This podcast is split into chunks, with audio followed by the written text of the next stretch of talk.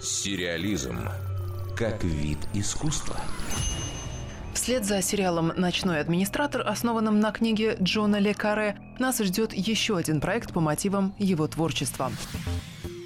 На этот раз будет экранизирован его роман 83 года «Маленькая барабанщица». Действие этого шпионского триллера разворачивается на Ближнем Востоке в 70-е годы 20 века. В 84-м уже выходил одноименный фильм с Дайан Китон в главной роли. На этот раз образ девушки, которая рискует жизнью, работая под прикрытием, воплотит британская актриса Флоренс Пью. Ее недавно можно было видеть в обласканной критиками картине «Леди Макбет».